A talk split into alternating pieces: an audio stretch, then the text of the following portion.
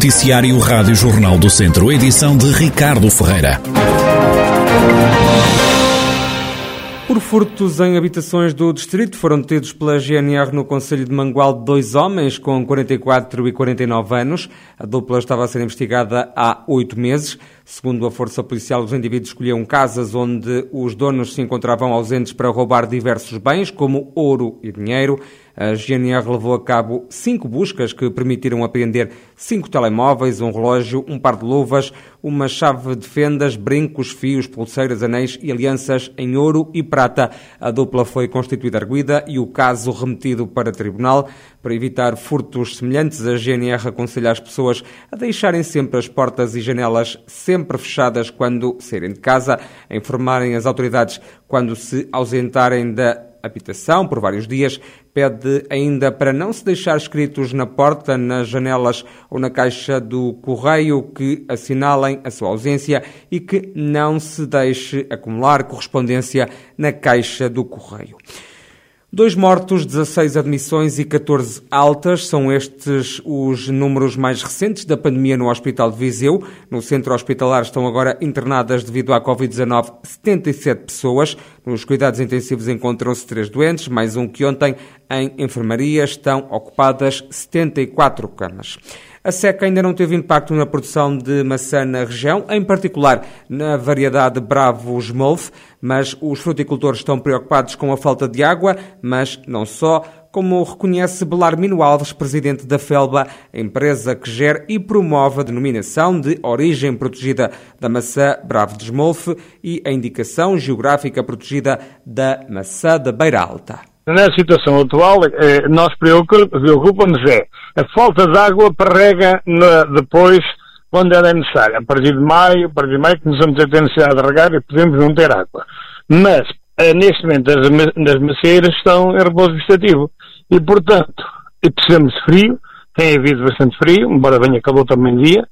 Mas eh, o frio é importante nesta fase, por causa do, do, do, dos gomos não, não, não desabulharem, não, não aparecer a arrebentação precoce. E, mas em relação à, à, chuva, não nos está ainda diretamente a afetar. Poderá, poderá afetar-nos se não vier chuva nestes meses vai que vem agora a seguir, não é? Clarmino Alves diz que é preciso chover para repor as nascentes. A partir de agora precisamos de água para armazenar, para, para, para os terrenos encherem, mas propriamente, quer dizer, neste momento vai ervas e culturas eh, hortícolas, culturas que, de, de, de, que fazem nesta altura, é que estamos com dificuldade. Há dificuldade de, em água para regar já, porque há falta de água. As nascentes são um bocado de coisa. E nós, o problema que vai acontecer é quando nós, lá para abril, maio, quando começamos a regar, são aberta posição no solo, ficamos, vamos ter dificuldades. Larmino Alves, presidente da FELBA, a antecipar eh, as dificuldades que os fruticultores da região vão enfrentar se continuar sem chover. Para enfrentar a seca, a Câmara de Mangualde decidiu controlar as regras em espaço público, iniciou também uma ação de sensibilização dos habitantes locais, vai também tentar reativar captações que foram abandonadas, medidas para mitigar a falta de água, como explica o presidente da autarquia, Marco Almeida. Estamos preocupados, estamos a passar por uma fase que má, que se pode transformar numa fase crítica. A verdade é que os nossos serviços municipais já, já têm estado reunidos e têm estado a tentar encontrar soluções para minimizar o problema. Eh, soluções essas que passam pelo levantamento do cadastro de captações e reservas de água desativadas, eh, racionar as, reg as regras nos espaços verdes públicos. Eh, entretanto, arrancámos também já com uma campanha de sensibilização, de apelo ao consumo regrado de água, com um apelo forte ao não esbanjamento da mesma. Há dezenas de captações que foram colocadas de lado e que agora podem ser recuperadas, acrescenta Marco Almeida, presidente da Câmara de Mangualde. A população de Beijós, no Conselho de Carregal do Sal, está revoltada com as constantes descargas poluentes no Poço da Relva, também na Ribeira de Travassos.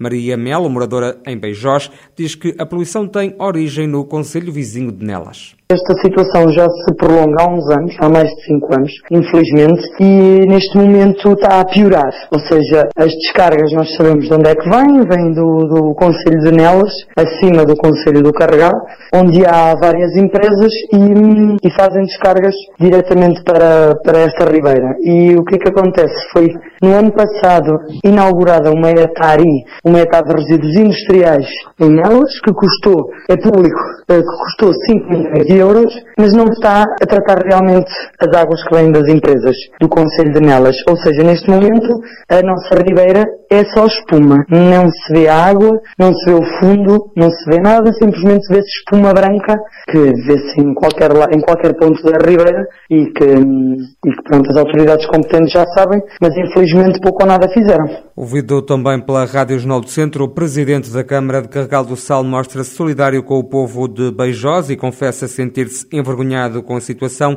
Paulo Catalino lamenta ainda a falta de respostas do município vizinho de Nelas as descargas têm sido regular, quase que diárias, e têm vindo a envergonhar o poder autárquico. Não é possível que as instituições não tenham uma capacidade de poder atuar de uma forma célere perante um problema que tem vindo claramente a prejudicar as populações. O nosso Conselho, nomeadamente a Freguesia de Beijós, tem sido maltratada pelas descargas completamente irregulares que têm vindo a ser feitas através da ETAR, que há pouco foi construída em Nelas. Temos tentado a todo custo fazer contacto entre a Câmara de Carregal do Sal e a Câmara de Nelas, no sentido de nos sentarmos e podermos encontrar uma solução que possa resolver este problema que já tem mais de sete anos. Nomeadamente a incapacidade que temos tido de ajudar a resolver um problema de saúde pública da freguesia de Beijós.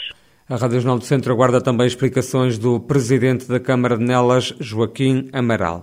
Hoje assinala-se o Dia Europeu da Internet Mais Segura, uma temática que é abordada pela PSP de Viseu, que ao longo de todo o ano vai passar pelas escolas da região são vários os conselhos dados aos estudantes do primeiro ao décimo segundo anos de escolaridade, como explica a chefe do Cília Marques, coordenadora do núcleo da Escola Segura da PSP de Viseu. Estas ações têm como objetivo sensibilizar para a utilização de uma internet mais segura, eh, mais, mais responsável e prevenir os perigos que advêm da, da má utilização da, da internet. Falamos nomeadamente nas passwords, as passwords são a primeira linha de defesa do nosso computador e dados pessoais. Alertamos para nunca dar a password, encerrar a sessão ou fazer logout, para que ninguém possa aceder aos dados. alertamos também estas crianças e os jovens para não dar moradas, eh, dizer onde a, escola em que frequentam, não partilhar fotos a pessoas que não conheçam, não fornecer eh, os dados pessoais. Portanto, também o perigo de, de marcar encontros. A questão do ciberbullying também é abordada. A PSP pede ainda às crianças e jovens para denunciarem à polícia qualquer situação anormal. Relembrando sempre que, que a denúncia de qualquer crimes praticados através da internet eh, ou qualquer outro método, através do telemóvel, é sempre essencial eh, que denunciem. A denúncia é essencial para que possa atuar de uma forma proativa e dar início ao processo de investigação, chegando assim mais rapidamente à identificação dos seus autores. A chefe do Cília Marques, coordenadora do núcleo da Escola Segura da PSP de Viseu, hoje, quarta-feira, assinala-se o Dia Europeu da Internet Mais Segura.